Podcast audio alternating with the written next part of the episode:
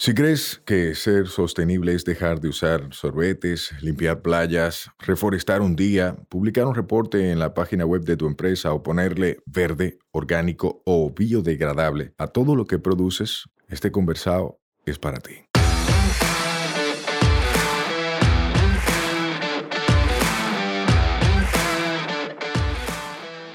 Hola, somos Mibisai, los motores detrás de Tinglar y una vaina verde, y hoy vamos a tener un conversado sostenible. En cada conversado sostenible te ayudaremos a romper paradigmas y te compartiremos alternativas y herramientas para que acciones ya, sin excusas.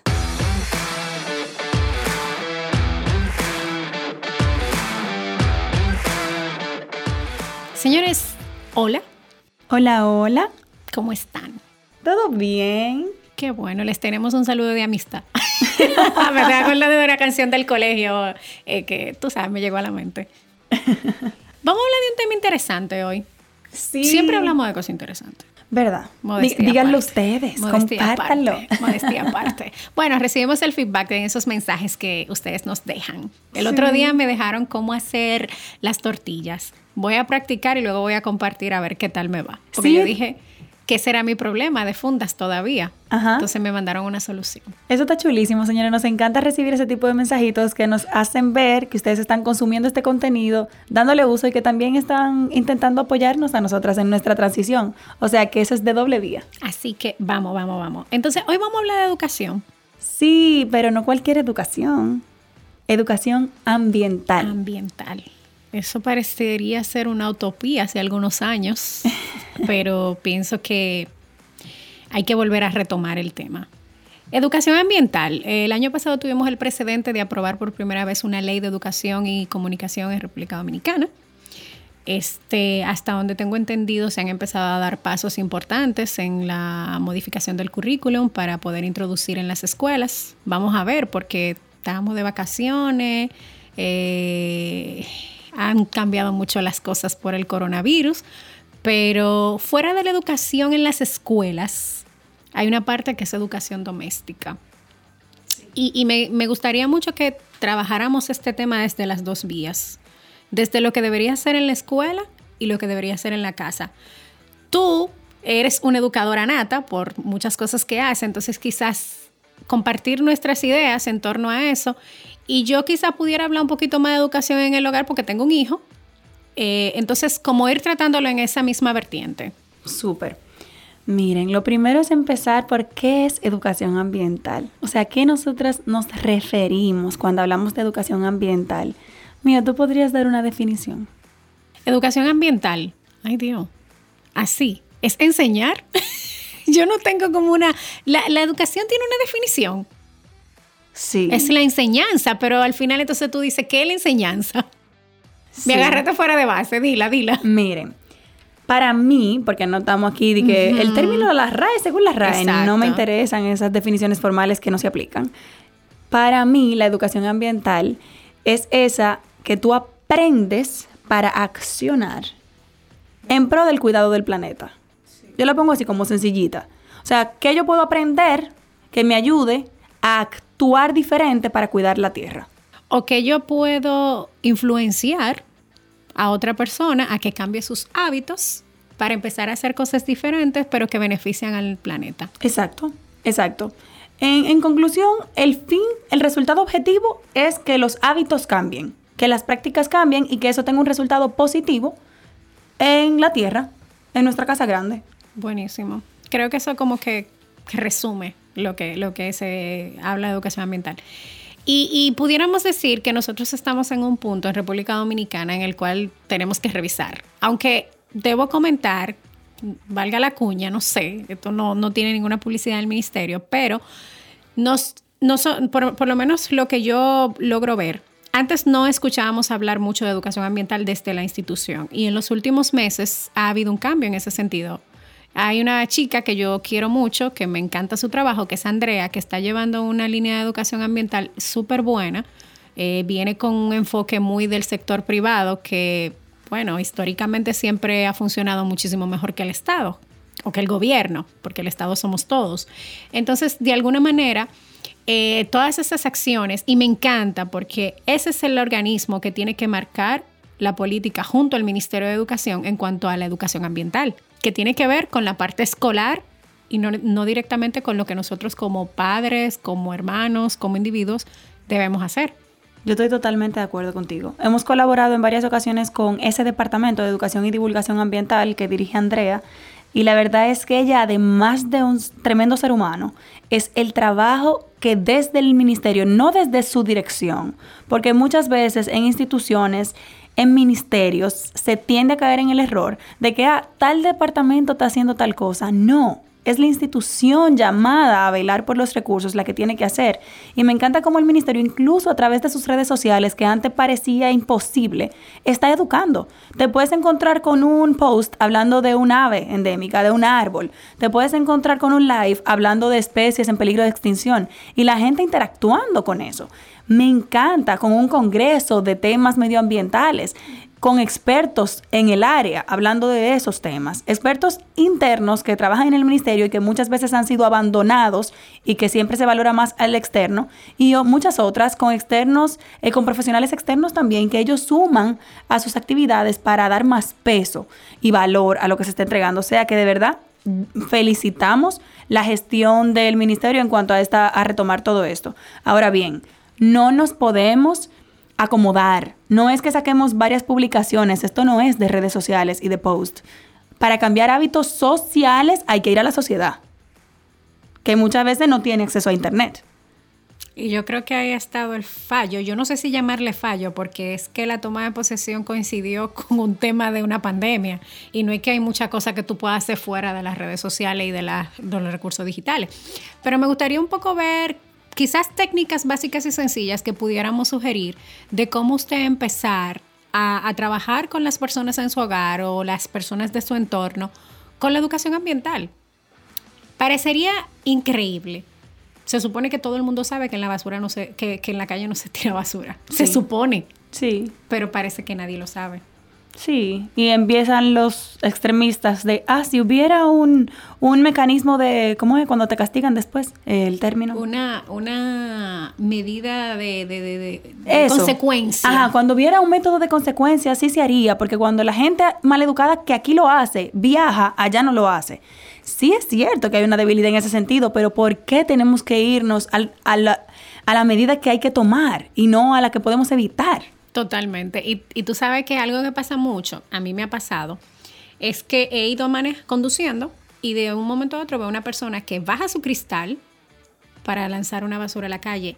Gente de todos la los niveles. ambiental no tiene nada que ver con tu nivel adquisitivo. No. Pero aquí está el tema, o sea, por eso mencionaba ahorita lo de nosotros lo que somos padres tenemos una gran responsabilidad con los hijos que estamos criando. Eh, quizá no lo, no sé, pero quiero poner este ejemplo de que mi hijo por, eh, eh, va comiendo lo que sea y se echa el desecho lo que sea dentro de su bolsillo hasta que llegamos a la casa. O en la casa se come algo y va directo al zafacón. Ya no hay que decírselo porque ya se lo hemos dicho varias veces, pero no es solamente lo que decimos, sino lo que hacemos. Ahí está el punto, en el ejemplo. Nosotros creemos mucho, mucho, mucho. Y cuando digo nosotros me refiero a una vaina verde y a sus prácticas de enseñanza, en el enfoque de competencias y en learning by doing, aprender haciendo. O sea, la gente está harta de una teoría interminable. Tú me puedes mandar un PDF, una presentación, un video que dure un tutorial de 15 minutos. Tú me puedes hacer lo que tú quieras en teoría y explicarme, esto es un residuo de tipo A, esto es un residuo de tipo B, esto es agua, esto es tratamiento de agua, esto es agricultura regenerativa, esto es especie endémica, nativa.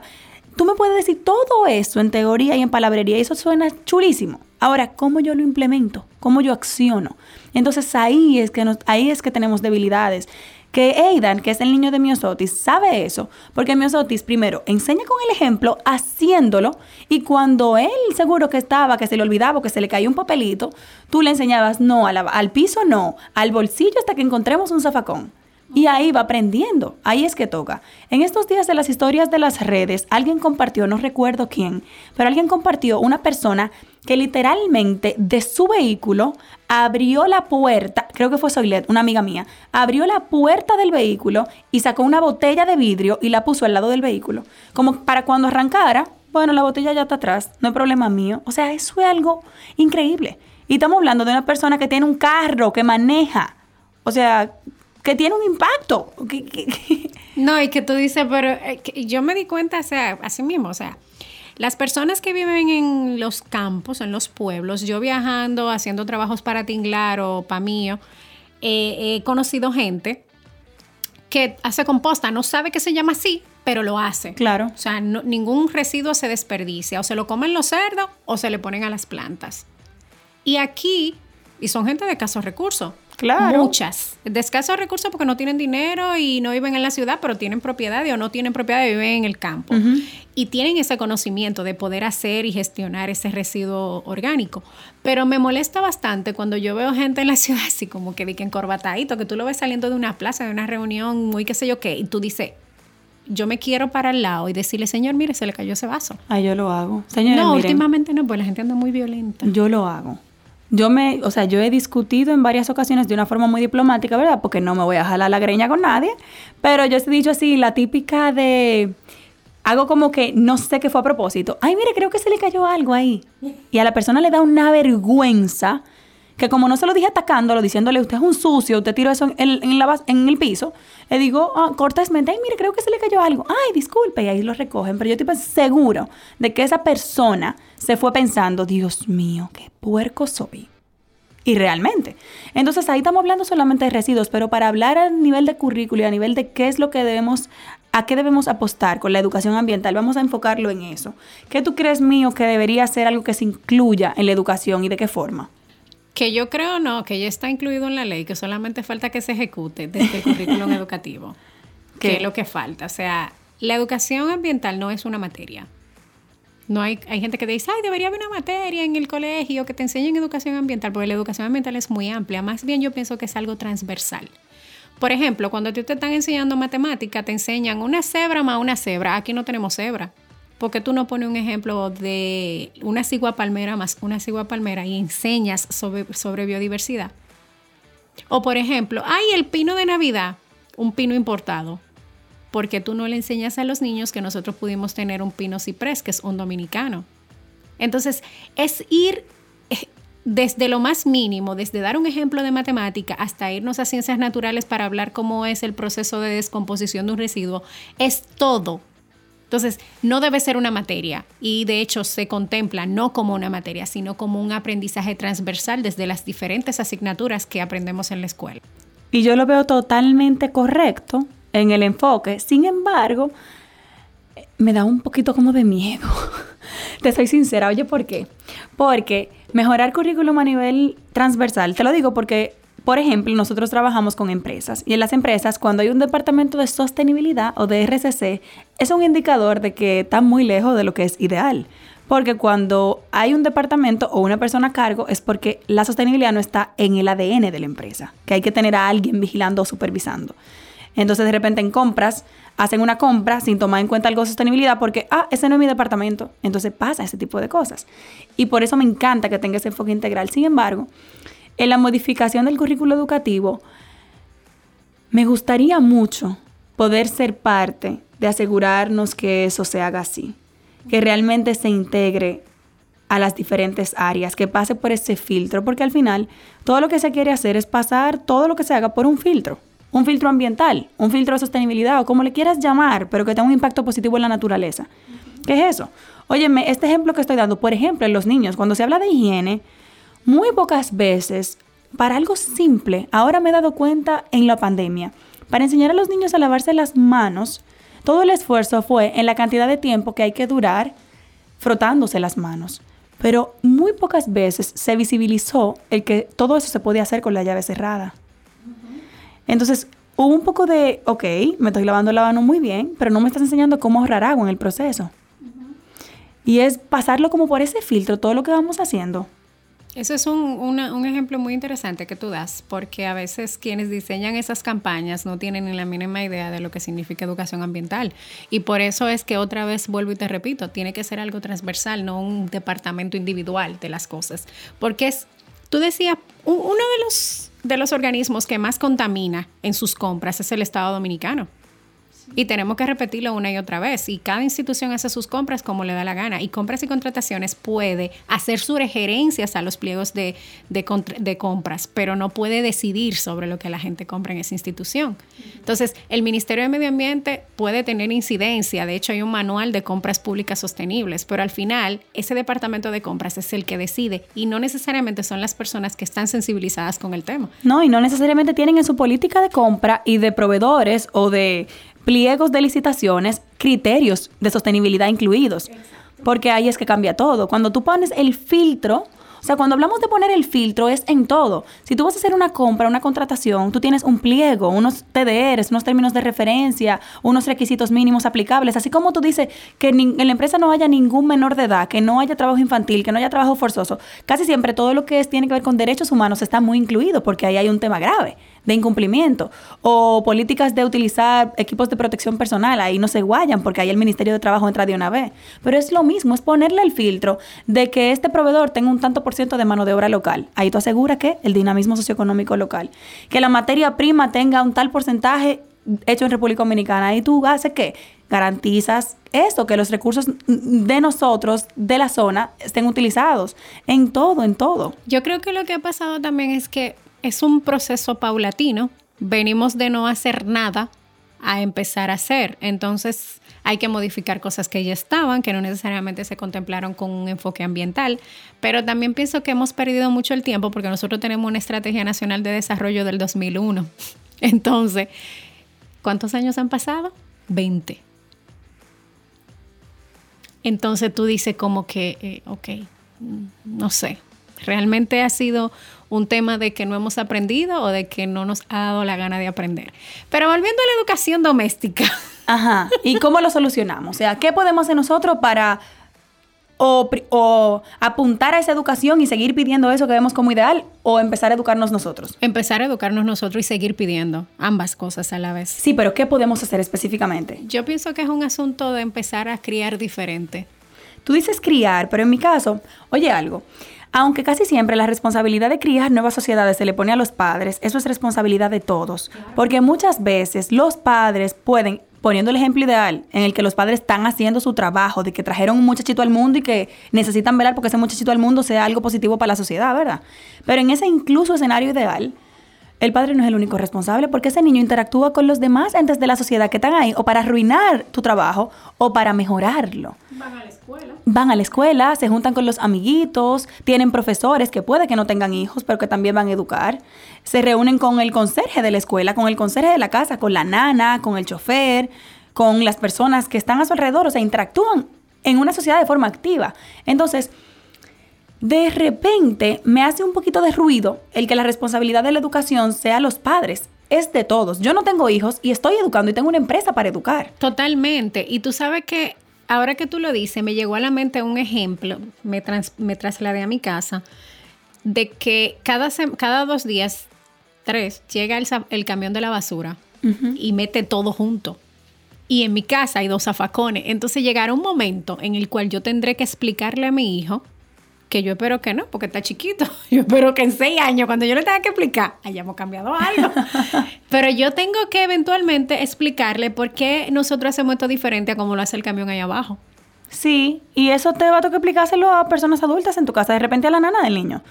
Y a tu esposo que de repente diga, oye, nosotros embromando tanto con esta basura. ya tuvimos esa conversación. Pero que eso es algo que nos toca. O sea, la educación ambiental está en todo. No esperen la educación ambiental en un currículo educativo. No esperen esa asignatura. No esperen a cumplir tres créditos en la universidad que hablaban de protección ambiental, eh, que hablaban de negocios de triple impacto. Que mi sueño, y estoy desarrollando un currículum para eso, es capacitar a los duros del triple impacto en este país. Que cuando digan, óyeme, ese sabe de sostenibilidad ¿Por dónde pasó? Bueno, por tal sitio.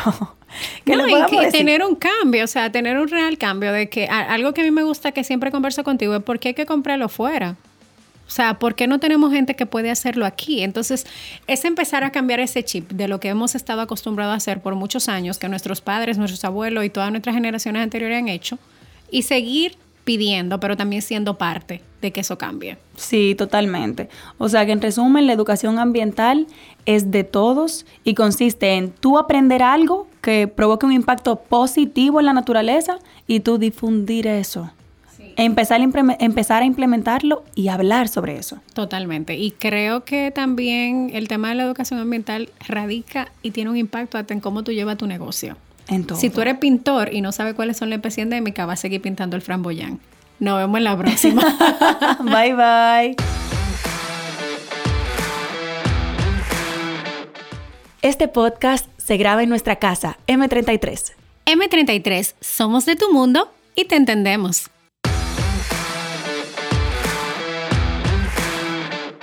Nos escuchamos la próxima semana. Recuerda que esta vaina es todos los martes. Mientras tanto, nos vemos en las redes Mío Explorando y Sayuris Bonet. Un fuerte abrazo.